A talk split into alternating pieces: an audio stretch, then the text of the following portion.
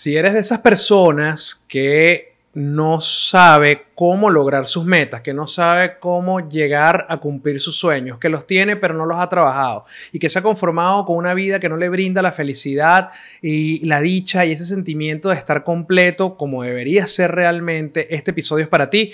Quédate a verlo, que ya vamos a empezar con Cansadito de ser yo con Jairan Navas.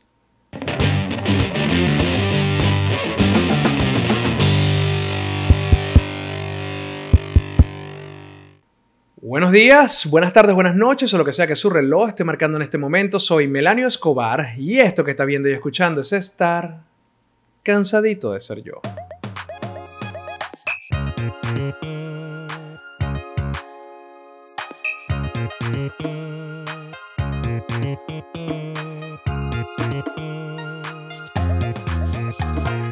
Estamos llegando al final de la tercera temporada de Cansadito de ser yo. Solo falta este episodio y el que viene. Ya no sé si ustedes lo han notado, pero todas las temporadas han sido bastante temáticas. Han, habido como bien temas bien marcados donde trato de exponer diferentes puntos de mi vida y diferentes etapas en las cuales he tenido que caminar y lograr ciertos objetivos que me he puesto durante todos esos momentos.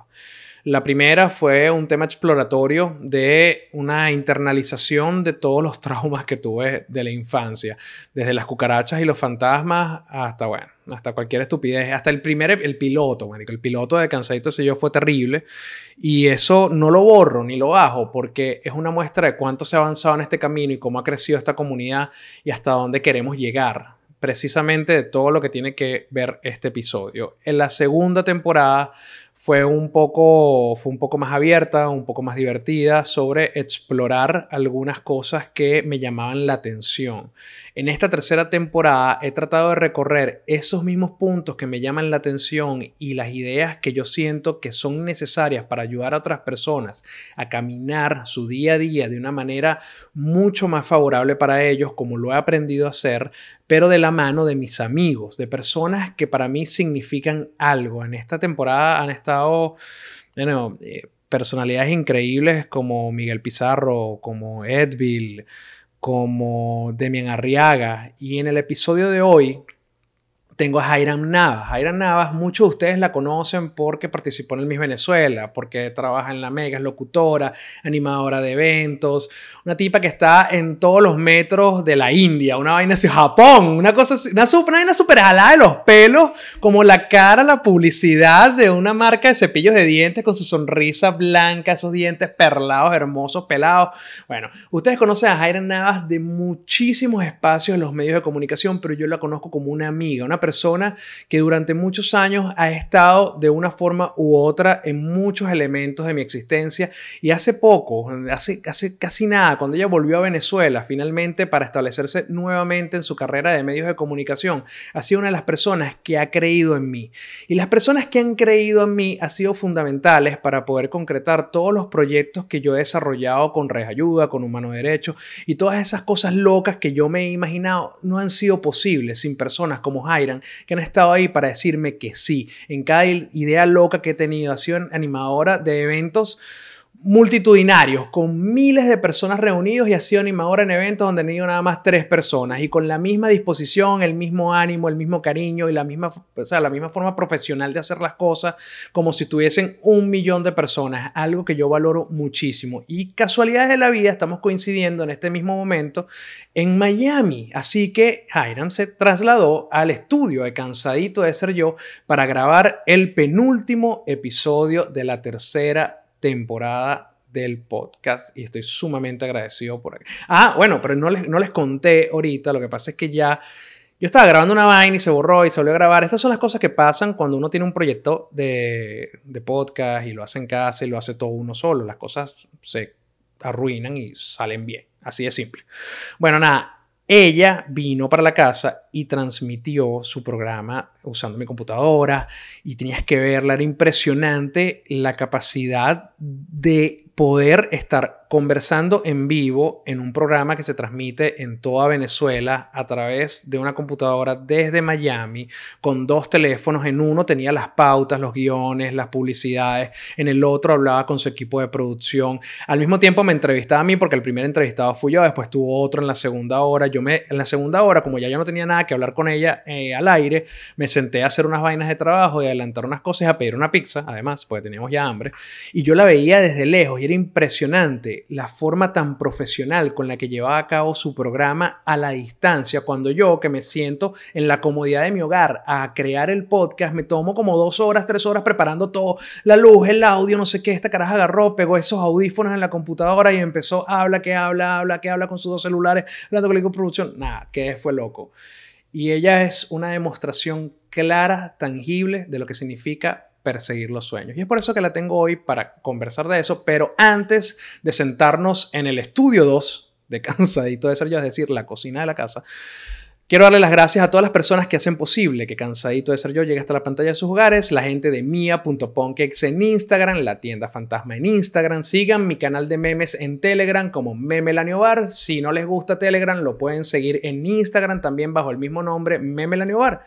Si quieren apoyar el podcast directamente, simplemente vayan a patreon.com slash melaniobar. Si quieren ropita de Cansadito de Ser Yo, vayan al link que está en la descripción de Represent, ahí está la tienda con toda la ropa de la marca. Además, si les gusta la franela que llevo puesta, que es de 100 Demons, vayan a 100-demons.com y utilicen el código Melaniobar y les van a dar un 20% de descuento en cualquiera de sus ítems o diseños. Si quieren un hoodie, si quieren una franela, si quieren unas medias. Si no quieren nada, no van a utilizar nada. Pero si quieren todo esto, simplemente pongan Melanio Bar a la hora de hacer checkout y tienen 20% de descuento. Es un regalo de mi parte y de The 100 Demons. Bueno, nada, no les voy a hacer esperar más. Yo sé que a veces me extiendo en los intros, lo siento, pero voy con Jairo. Bueno, lo que pasa es que la gente no lo sabe a mí me da risa, porque la gente se imagina, y esto va súper con el tema, ya que yo entré. Qué ladilla, me volvió a pasar el neutro short. Lo lamento. Mira, ya aquí empezamos con, con, esta parte del podcast. La gente se imagina, cuando uno tiene un podcast y vaina, la gente lo ve, la gente cree que hay un equipo de producción y un poco de gente atrás que te Yo vi un montón de, de nanitos ahí que salieron y que un pa, un pa, un pa, pero lo viste porque estaba bueno el ron, pero no, no, porque estaban ahí. la, verdad es que, la verdad que la gente se imagina que, que el hacer las cosas, o que uno, uno las hace porque es muy fácil para uno. Sino que resulta que cuando tú quieres hacer una vaina, cuando tú quieres hacer algo, tienes que trabajar para eso. Total. Yo quería hacer un podcast. Yo podía, mira, yo, yo tenía dos opciones. Esperar a que alguien me llamara, que era poco probable que sucediera, que alguien me llamara y me dijera, coño, Melanie, yo sueño, tú eres la persona yo sueño con que tú tengas mi dinero. Toma todo mi dinero. Y vamos a invertir en ti.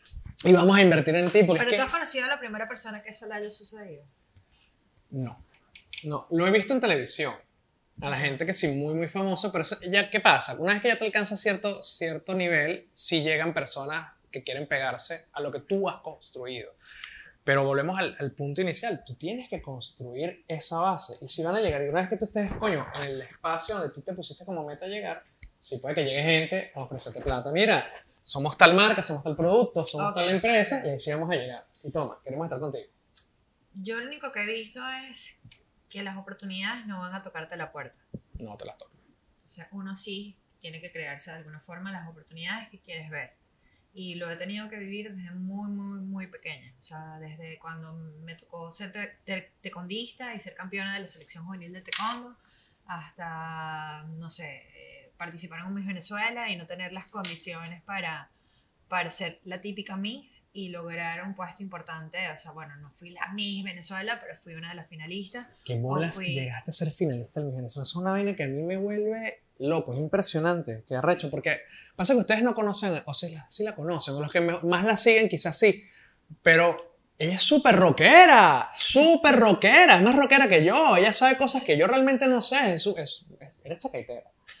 no. Me pasa que eres muy lindo, pero vamos a ver, eh, tiene alma chacaitera, berserker, ¿sabes? Eso es súper metalero. Lo que pasa es que cuando, Chac- cuando esa movida existía, a mí no me dejaban ir para Chacaíto, por supuesto. Por eso Entonces, es que no pudiste ser chacaitera nunca. No. Pero bueno, es Pero en esencia. sido, pudo haberlo sido y pudo haber sido la jefa de los chacaiteros porque de verdad sabe demasiado. Entonces, claro, cuando, cuando yo conozco a Jairan, yo primero cuando conocí a Jairan, yo no sabía ni que había sido mi Venezuela. Claro, déjame decirte que Sally me la enteré como los seis años después de haberte conocido, que tú habías sido mi Venezuela. Yo, no decía, es hermosa, pero no sabía que había sido mi Venezuela. Gracias. Ay, qué lindo.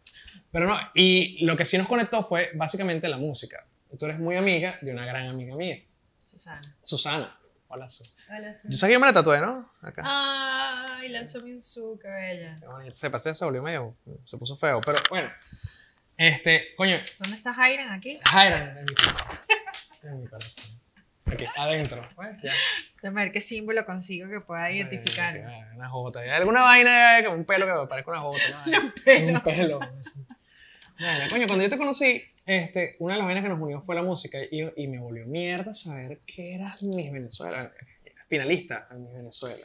No, y, y lo que, el punto por qué lo, lo menciono. Yo me acuerdo cuando, cuando quedó de finalista, eh, Osmel dice, manden a, a Distrito al concurso eso que no gana nadie.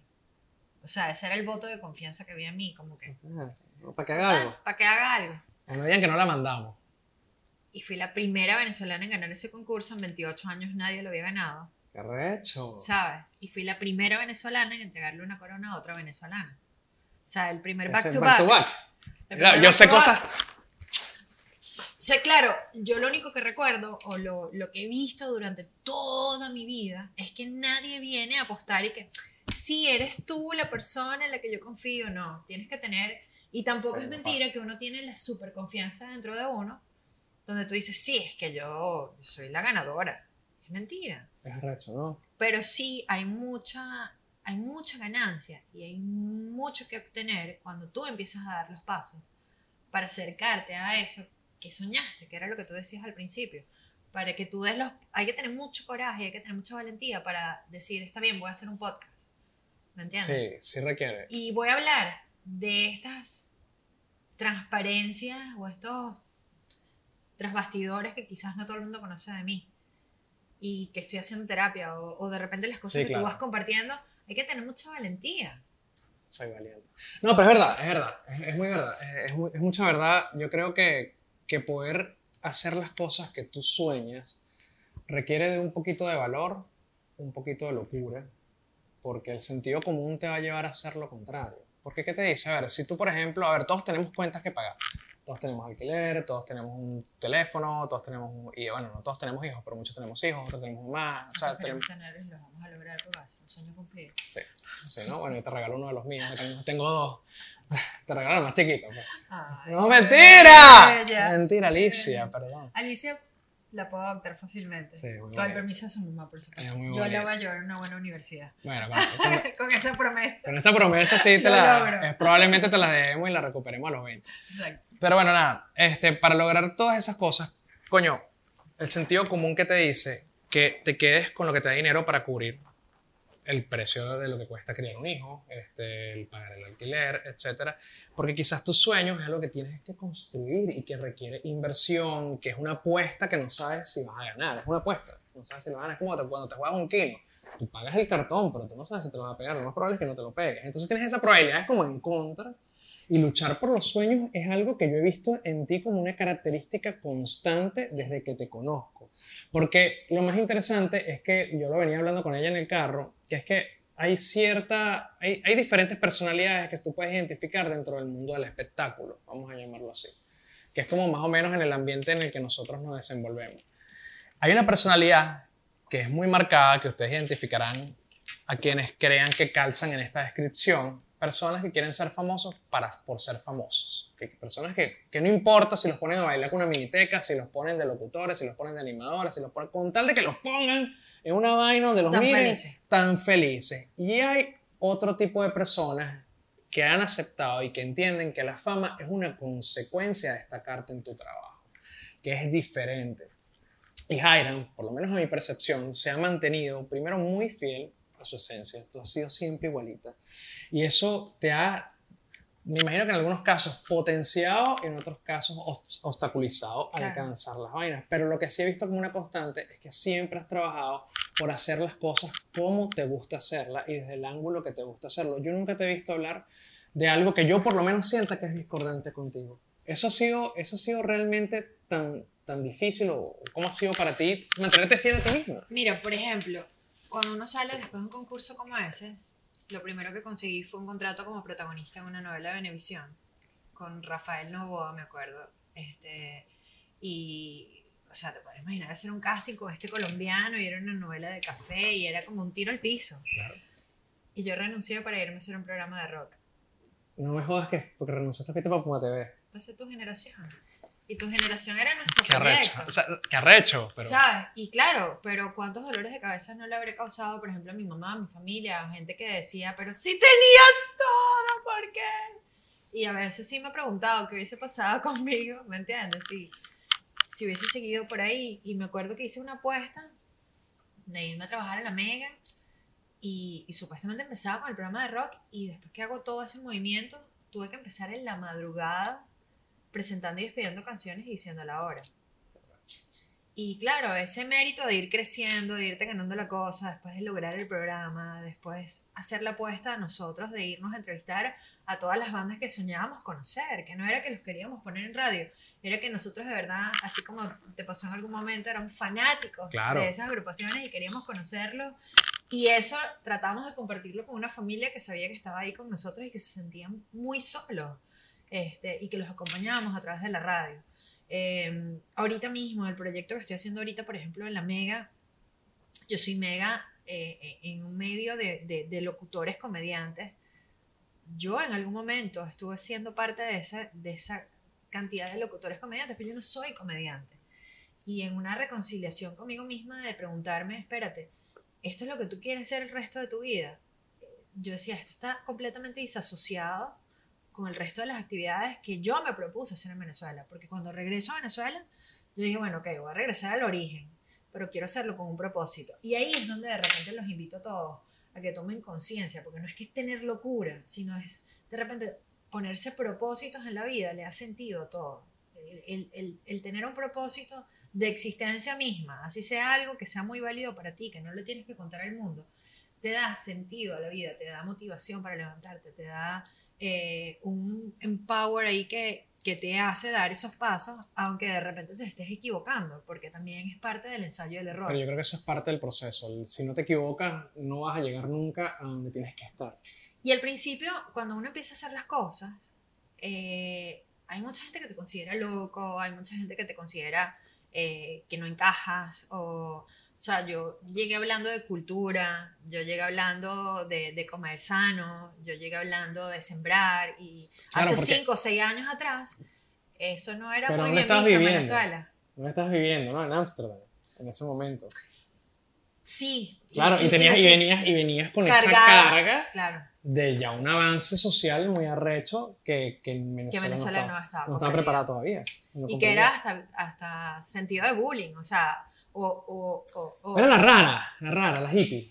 pero siempre había como una, un chistecito al respecto, todavía me pasa, o sea, por ejemplo, ahorita me da risa porque yo trato de, de hacerme la vida, lo- yo entendí que la, la felicidad no es algo que, que te, así como los sueños, no es algo que te pasa porque, ay, porque eres una bendición divina, No es una decisión que tú tienes que tomar cada día de tu vida. Totalmente. Y que nadie más que tú eres responsable de hacerte tu vida lo más feliz que puedas. Entonces, por ejemplo, mi, mi deseo de, de éxito en este momento quizás no coincide con el- lo que es éxito para la mayoría del mundo, porque yo baso mis, mis decisiones en base a ser exitosa y para mí ser exitosa es sentirme bien y sentirme feliz con el momento.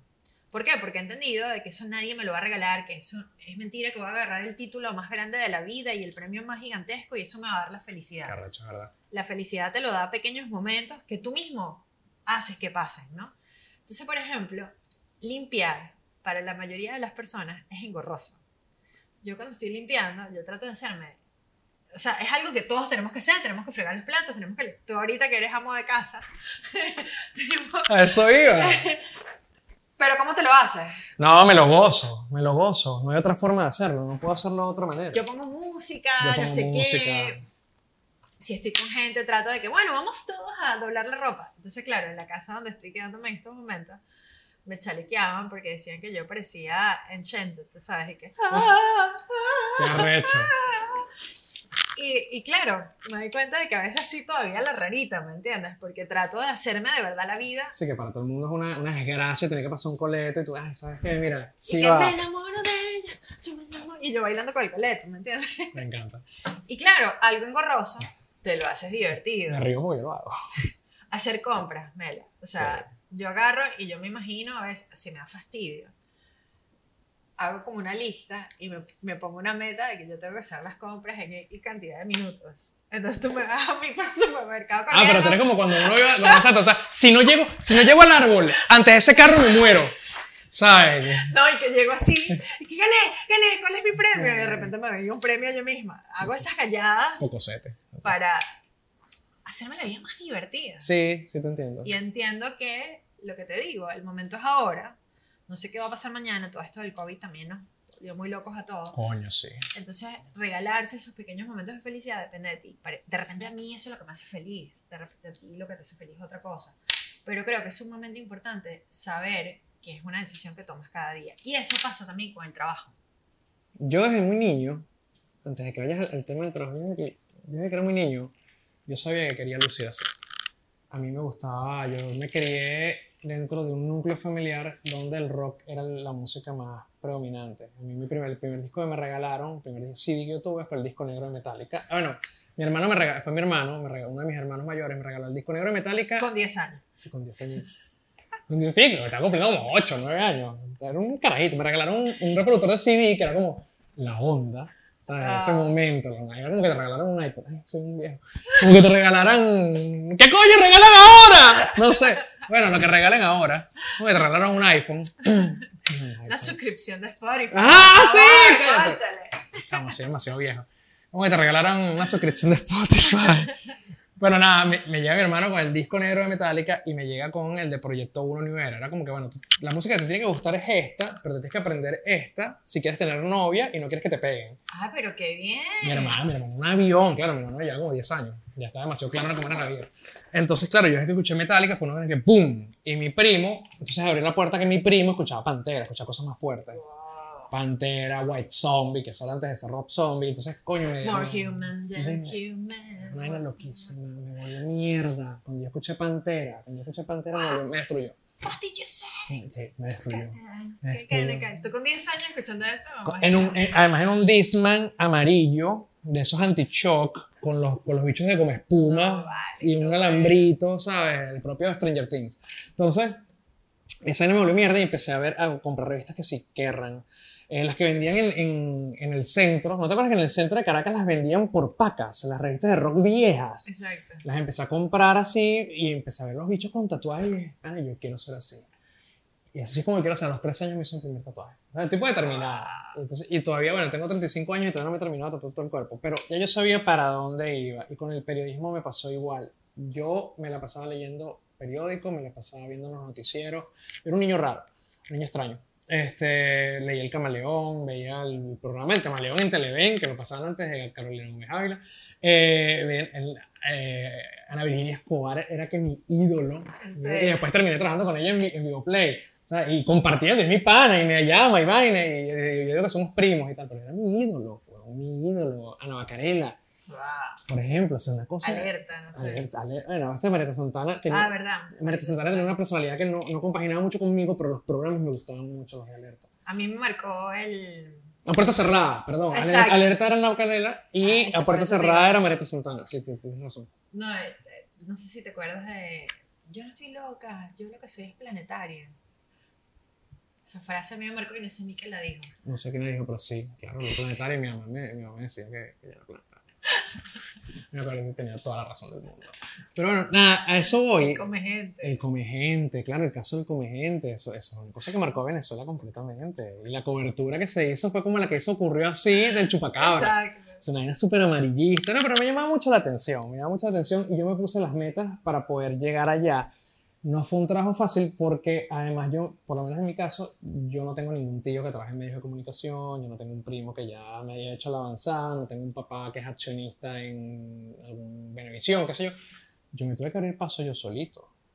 Y eso fue lágrimas, sudor, güey. Y sombra. no, no sé. terrible, eso fue terrible. ¿Y cómo fue, por lo menos en tu caso, el tema del trabajo?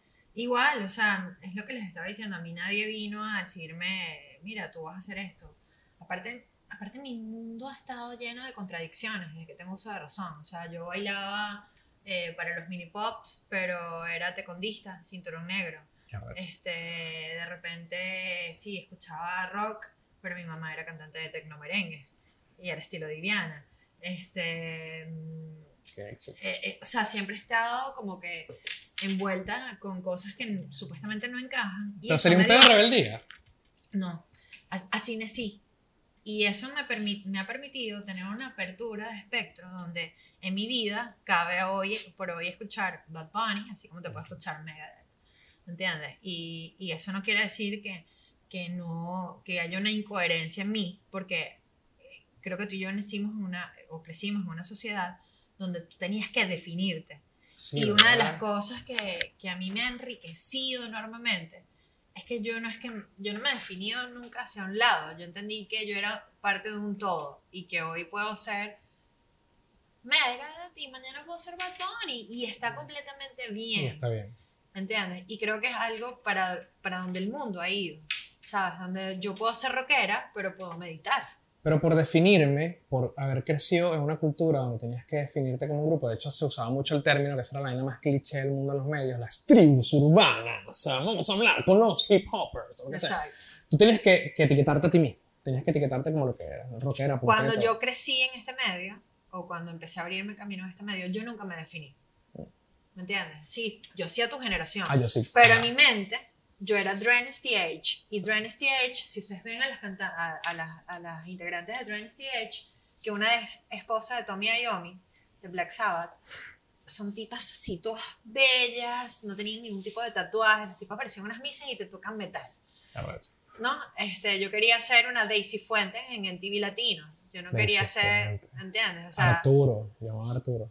Yo amaba el de Headbangers Ball, era Arturo, ¿verdad? Eh, no, Artu- no, Headbangers Ball, el, el que yo veía era, el- era Jamie Yasta, ya la otra no. generación. él, él- él era chileno. Sí. ¡Ah, claro! Que ese bicho entrevistó a quien le dio la Yo puta amaba gana. Headbangers Ball, o sea, yo me quedaba toda la madrugada y cuando a mí me decían, ¿qué quieres hacer? Mi primer De programa pelo en largo, Puma- el chamo, todo metalero. Mi primer programa en Puma se llamaba Rocadencia y yo salía en un trono, así estilo Alfredo, creo que se llamaba. Alfredo. Alfredo. Y después terminé trabajando para Rock Axis, que era como, es la revista de rock, donde se formó una radio y todo, que la lleva Alfredo. Qué bolas. Y esas eran mis referencias. Daisy Fuentes, que era toda girly, pero eran DJ o Claro. DJ de, de MTV, y un Headbangers Ball. Y yo decía, estas dos cosas pueden ir de la mano, Sí puede. ¿sabes? Pero y eso, lo- es lo que pero es una conclusión tuya completamente. Una conclusión O de repente, por Porque ejemplo- están mo- o sea, realmente te están mostrando una persona muy marcada metalera y una jeva muy jevita. ¿Me entiendes? Y tú misma dijiste, yo, ¿puedo ser las dos? Claro. Y a, y, y a veces me pasa, a veces puedo ser la tipa más, o sea, me puedo poner un vestidito, unos tacones y, y arreglarme y montarme y al día de mañana puedo simplemente como que... Y todo forma parte de mí. Y, a- y lo pongo en un extremo tan superficial como el físico para que entiendan que a veces, o que por lo menos ahorita parte de la existencia misma nos está llevando a eso, nos está llevando a movimientos sumamente grandes, lo veníamos hablando fuera del aire, donde el respeto, la aceptación, eh, La la, empatía. la empatía son sumamente básicos y elementos primordiales para que, para que todos podamos coexistir. Irme a vivir a otras partes del mundo, hablar otros idiomas, me ha hecho también entender de que de, de acuerdo al territorio donde tú crezcas, vienen tus valores y vienen tus referencias y vienen hasta tus gustos. O sea, a mí me tocó llegar, Melanio, a, a, a los Países Bajos, donde el 6% de la población es católico, el resto es ateo o protestante. Y entonces tú, ay, gracias a Dios. Gracias a ¿Gracias a Dios. quién? O sea, es, ¿no? Esta tiene una virgencita y era súper, y para mí era lo más normal del mundo. O, o, en Venezuela que creen en fantasmas y en la brujería y allá no creían ni en coquito. Y yo decía, es que aquí no hay ni fantasmas, ¿sabes? Entonces entendí que de acuerdo al lugar donde creces, vienen tus valores, vienen, o sea, por ejemplo, a tal punto de que están los calvinistas y los luteranos. Y la gente que seguía por los calvinistas son gente muy sencilla, que viven con pocas cosas. O sea, por ejemplo, para el holandés tener mucha plata no quiere decir tener una casa ostentosa, ni tener un baño muy grande. Entonces los baños de, no sé, el Palacio Real son sumamente pequeños. Allá tú pagas por derecho de frente. Pero es mucho más importante, eh, no sé, tener otro tipo de... de un jardín. Por ejemplo. Claro. Y las referencias son completamente distintas porque ¿qué quiere uno en Venezuela? El baño, la cama. Eh, eh, ¿Me entiendes? Y eso la cultura, ¿no? Pero también te viene de lo que te estoy diciendo. Los luteranos, los luteranos eran los que ponían, no sé, oro y todo ostentoso para alabar a Dios. Y los calvinistas es como que mientras más sencillo, más adoramos al Señor. Eh, tenía... Mientras más desprendido. Entonces, claro. Ya, ya venimos. Eh, ya voy a seguir. Acuérdense que esta cámara se para cada media hora. O sea, antes de que se pare, Salud. Ya les cuento.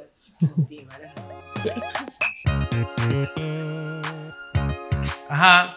Volvimos, volví.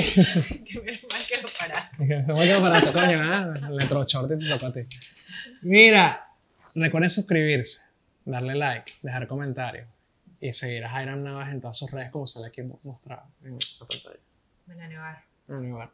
Mira, yo creo que que para poder alcanzar las vainas que, que uno desea, uno tiene que mentalizarse mucho y estar dispuesto a sacrificar muchas cosas. En, no Yo quiero... no creo que hay que definirse tanto, simplemente como que estar claro para dónde quieres ir. La mayoría de las personas, Pero es que si ustedes se preguntan, Ese es el peor. no saben a dónde quieren ir. Pero es que ni yo. Yo no sé. ¿Qué estaba hablando yo aquí con Andrea? Es que ella me decía como que, coño, que, ¿dónde te ves en cinco años? Y yo, mierda, espero que vivo. Pero más nada. O sea, el cerebro no me da. El cerebro no me da para decir, en cinco años quiero ser locutor de, Telemundo. Sí. No, no, no me da. No me da el cerebro. ¿A sí? Bueno, por ejemplo, yo me acuerdo que yo decía, yo quiero entrevistar a Deftones ¿no? y quiero conocer a Chino Moreno. Y, Me pasaba antes y lo logré, pero ahorita como que me quedé sin... Después me da por, no sé, o sea, tengo, tengo metas así que son como muy, muy graciosas, pero uno siempre tiene sus sueños y tiene sus cositas. Y, y cuando empiezas a complacerte y a demostrarte que sí puedes, empiezas a creer un poquito más en que, ah, es posible que yo, yo soy un co-creador de la existencia. O sea, no es que esto me está pasando por casualidad. Claro, qué bonito ese, qué bonito ese término, co-creador de la existencia. Me encanta. Qué profunda. Pero, está, pero es verdad, cuando te entiendes que tú eres parte fundamental de que las cosas pasen, es que realmente comienzan a pasar. Total. Porque sin, sin tu interferencia, nadie va a llegar, lo que hablábamos en principio, nadie va a llegar a ofrecerte y darte nada. Tú tienes que salir a buscarlo, pero ¿qué es lo que quieres buscar? Una de las cosas que me está pasando ahorita, y es que, no sé si es bueno o malo, creo, que es más positivo que negativo, es que me siento muy conforme donde estoy. Me siento a gusto. Finalmente, después de muchos años sintiéndome fuera de lugar o sintiéndome que no lo estaba logrando, que no, que no, estaba en el sitio donde quería, finalmente me siento en una posición donde estoy feliz, conforme. Entonces, por eso me cuesta proyectarme en cinco años, porque yo a veces digo, en cinco años no quiero estar igual de feliz, igual eh, haciendo lo mismo que me está llenando ahorita. Entonces me cuesta mucho como... Quizás lo que estás haciendo ahorita no te va a llenar dentro de cinco años, Ah, pero tú acabas de dar una clave. Tú quieres tener el mismo, mantener el mismo, o sea, Ser lo que pasa es que la gente subestima el mantenerse. Y yo, por ejemplo, que me ha tocado vivir tantas épocas diferentes en el medio, entendido que tú tienes que estar en constante evolución para no morir. ¿Me entiendes? Si yo me hubiese quedado con lo que a mí me hacía feliz hace cinco años, quizás no estaría donde estoy. Entonces uno tiene que permitirse el entender de que de repente hoy lo que a ti te hace feliz es entrevistar a Good Charlotte, pero dentro de cinco años lo que te va a hacer feliz es que tienes el trapito limpio en la cocina. No sé si me explico. Me hace súper feliz. Me hace súper feliz, no puedo mentir. Claro, pero también no perder la ambición. Porque Claro. ¿qué pasa cuando nos Qué vamos de un lugar como Venezuela, donde tenemos que estar en constante esfuerzo? Porque el mismo país nos lleva a no conformarte, porque si te conformas, entonces no vas a tener agua, no vas a tener luz, no, no sabes. Con... O sea, yo me despierto en Venezuela y digo, sorpréndeme vida. ¿Qué me traes para...? Porque ya ¿Qué sé que- me tienes? ya sé que la cosa no va a ir normal. Claro. Cuando tú empiezas a vivir en un país donde las cosas empiezan a ir normal, uno de los grandes desafíos que uno tiene como ser humano es no conformarse, es aprender a tener ambiciones, a, a- a- a tener esos sueños, a no perder las ganas de seguir evolucionando. Y eso es algo que te va pasando con la edad. Porque te, te quedas. Y es esas típicas personas que tú ves que tuvieron grandes éxitos, pero se quedaron en el aparato. Me acabas de volver, me acabas de volver mierda el cerebro. O sea, me acabas de dar una revelación. Me acabas de dar una revelación, pero tienes toda la razón. Tienes toda la razón. Eh, Y lo ves, por ejemplo, una tipa como Madonna. Yo no es que admire a Madonna, pero Madonna a mí me ha dado una gran lección de vida, porque Madonna, en todos los años que yo conozco de vida, ella ha tenido algún éxito o ha hecho algo que la hace diferente y que marca una temporada. Pero no es una tipa que se queda siempre como like a virgin. Ella hasta escribió un libro de, de, de, de niño, pero también tuvo un libro de sexo, cuando la dicha salía desnuda en la calle. claro. ¿Entiendes? Entonces, de acuerdo a sus necesidades, de acuerdo a sus momentos, ella siempre ha estado... ¿Tú te imaginas que si hubiese quedado en el mindset de no, yo soy la tipa que escribió el libro de sexo, no puedo escribir un libro de niños? Bueno, tú sabes que eh, yo no le no he dicho nada a nadie. Pero estás escribiendo un libro de sexo Donde salgo desnudo en la calle. con tus tatuajes. Estoy mo- mostra- mostrando mis tristezas. No. Escribí un libro infantil. Está listo. Está listo. Te lo muestro ahorita. Yo creo pero que eso tiene cámara. mucho éxito. Es muy lindo. Es muy lindo porque. ¿Qué pasa? Cuando me, cuando me volví papá, una de las vainas de, vol- de volverse papá es que si tú aceptas la paternidad como lo que es y con todo lo que conlleva, tú entiendes que la vida cambia. La vida cambia. La vida, la vida está constante cambio, pero esto es un cambio que tienes que aceptar. Si tú no lo aceptas, la vida, tu vida sigue igual y vas a ser, bueno, una influencia quizás negativa en la vida de tus hijos. Pero si tú aceptas que esto es lo que tú eres ahora, que eres un padre, que va más allá de ser Melanio, que va más allá de ser Hiram, que va más allá de ser María, Pedro, Pepe, sino que ahora eres padre o eres madre, No, que tus acciones tiene una repercusión en la directa vida de otro. para toda su vida. Porque yo hoy te puedo, podemos tener una discusión y te puedo insultar y te vas a sentir muy mal, te vas a sentir decepcionada, no me hablas más, pero tu vida sigue. Porque tú y yo, mayor lazo que la amistad, o sea, no hay, no hay consanguinidad, no, o sea, tu vida sigue. Cuando tú a un hijo le fallas, cuando tú a un hijo lo desatiendes, cuando tú no estás presente en su vida, etcétera, lo vas a marcar hasta que sea viejo.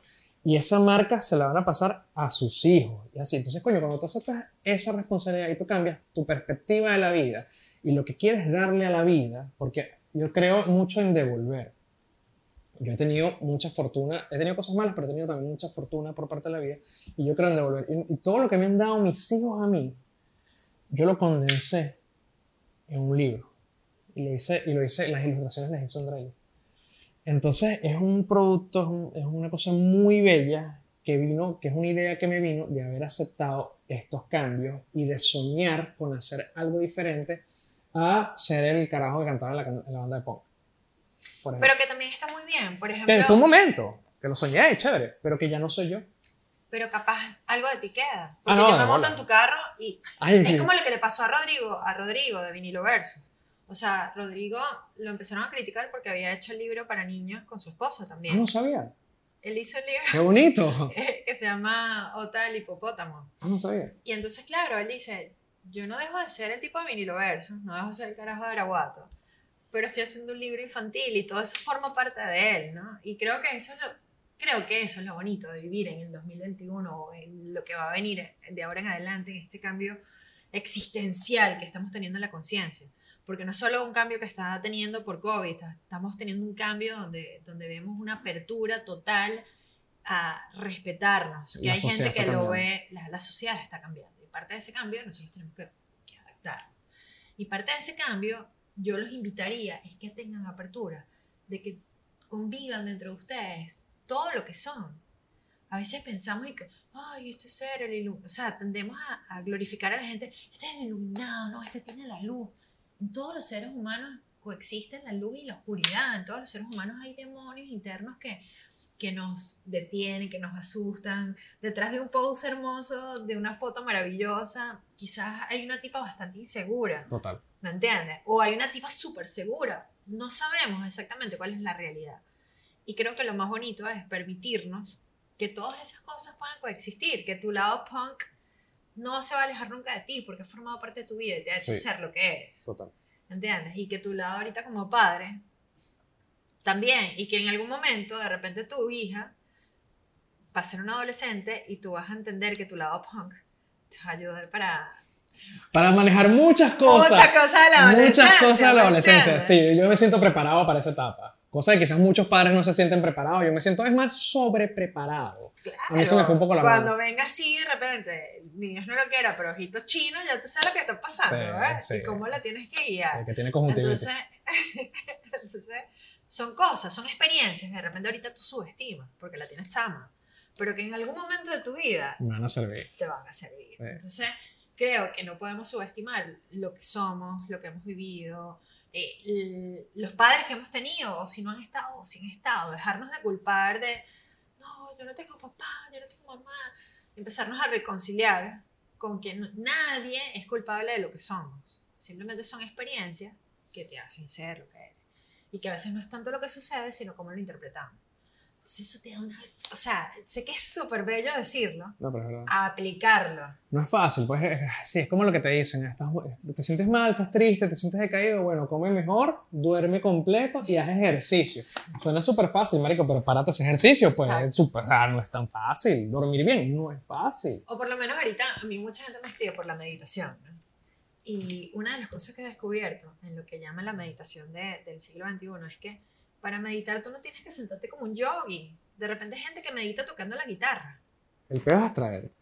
Hay gente que medita corriendo. Y ya ahí están haciendo una suerte de meditación. Yo conseguí, sí. yo conseguí en el, en el, en el running eh, un espacio donde mi mente se abstrae y donde me da claridad. Y ahí, Mela, es donde tú puedes crear eso que quieres ver en dentro de cinco años. Y si sirve proyectarte, porque te vas a dar cuenta de que cosas que pensabas que eran casualidades de la vida que te llegaban, de repente van a dejar de ser casualidades y vas a empezar tú a co-crearlas. O sea, te pongo un ejemplo queridísimo. Yo quería, yo moría por ser voz de los Latin Grammy. Llevo tres años audicionando para eso. No quedaba, no quedaba, no quedaba. El año pasado fui voz de los nominados. Este año me tocó hacer unas voces para una publicidad de ellas y su música. Nadie de ustedes quizás escucha la, la, la voz, porque aparte aparece una voz del gordo flaca. Sabrán que soy yo. ¿Entiendes? El gordo y la flaca. pero, Pero eres tú. pero soy yo y para mí es importante porque es algo que dentro de mis sueños estaba y se veía como algo imposible, y más viviendo en Venezuela. Pero me di cuenta de que un coqueteo, un sueño, un abrirme la posibilidad, quizás no lo concretó el primero, el segundo, el tercer año, pero el cuarto lo empecé a ver y en el quinto estoy en Miami grabando esto. ¿Me entiendes? Entonces son cositas que de repente subestimamos el poder de nuestra mente, subestimamos el poder de nuestros sueños. Cuando yo llego a Venezuela, tú que me conociste haciendo obras sociales, nadie entendía por qué yo me iba a dar clases de lectura. ¿Qué hago yo cuando pongo a un niñito a leer? Más allá de enseñarlo a leer bien o a expresarse mejor, ¿cuál es mi intención, Mela? Que a mí me dijeron una cosa que fue muy importante, que nadie, o sea, nos pueden robar todo, pero nadie nos roba nuestros sueños. Y que cuando tú sueñas que tu realidad puede ser diferente a lo que tú tienes ahora, ya lo estás consiguiendo. Entonces, cuando yo pongo un chamo a leer un libro, y por ejemplo me pasó con un niño que yo empecé a trabajar con él hace como 5 años, tenía como 15, ahorita tiene 20, y él no sabía que ser chef era una profesión, porque en Venezuela se cocinaron, ese cocinador no está bien visto, porque yo quiero una pistola, una moto, y era como que, Y pana, tú y eres, cocinar tú eres, mujer como si fuera algo malo. tú eres bueno ayudando a tu abuela cocinando. Tú sabías que ser chef en otra parte del mundo te puede dar el mejor sueldo, Sí, mejor que un médico. la mejor vida. O sea, que, que los chefs son tan respetados como, no sé, tener la profesión más cool de la... Y el chamo no lo podía creer. Le llevó un libro donde hablaban acerca de los chefs, no sé qué, nada. Lo pongo a leer, leer, leer. Y el chamito ahorita con 20 años trabaja que, no sé, una cosa así como que si la casa bistró por allá por los palos grandes y mantiene la abuela y mantiene a todo. Entonces dices, ese es el poder de los sueños. Y si eso lo lograríamos con cada uno de los venezolanos, podríamos entender que la realidad que estamos viviendo ahorita no es necesariamente la realidad que vamos a seguir viviendo. Y es parte del concepto que tenemos que empezar a cambiar de nuestro subconsciente. Porque pensamos que lo que tenemos es lo que hay. Y que así va a ser siempre, mientras que lo sigamos decretando, papito, va a seguir pasando, ¿te entiendes? Este episodio no es para ustedes, este episodio fue para mí. Me encantó, me encantó. Gracias. De verdad, qué, qué, positivismo, qué capacidad de ampliación de, de, los panoramas y las perspectivas. Estoy, estoy procesando, no estoy, no, estoy, no estoy hablando bobonadas porque están grabando, pues estamos grabando ni nada. Estoy hablando muy en serio. no, yo no estoy tomando ron. Es ella. Yo. Es ella, que por eso está tan mística. Pero, no, pero estoy hablando muy en serio. Este programa, esta conversación tenemos aproximadamente unas 7 horas hablando huevonadas todo el día. Y no, no hemos parado. Y no hemos parado. Y esta conversación me dejó, me dejó pensando y me dejó analizando cosas que, que yo no había visto y que voy a empezar a practicar. Tienes toda la razón en todo lo que estás diciendo. Creo que es, es un momento, es un momento de, de, introspección para mí. Gracias, de verdad. Qué bello, no, vale, gracias a ti por invitarme, por buscarme. Aparte, de este pana fue como que de Caracas a Maracay, solo para que yo aparezca en este podcast y se lo agradezco. Así que bueno, espero que ustedes también de alguna forma nos nutran y hagan un intercambio de ideas. Ustedes saben que en los comentarios pueden soltar lo que les dé la gana y yo trato de responderle a todos y a cada uno de ustedes con cualquier inquietud, cualquier planteamiento, cualquier idea. Somos una comunidad que está para ayudarse, para conocerse, para para estar aquí para el uno para el otro. Yo soy, yo soy loco que siempre estoy hablando solo. Hoy estoy hablando con, con Jairan, pero ustedes están ahí siempre y les agradezco también. Esto fue Cansadito de ser yo, con Jairan Navas. Hasta la próxima. Chao.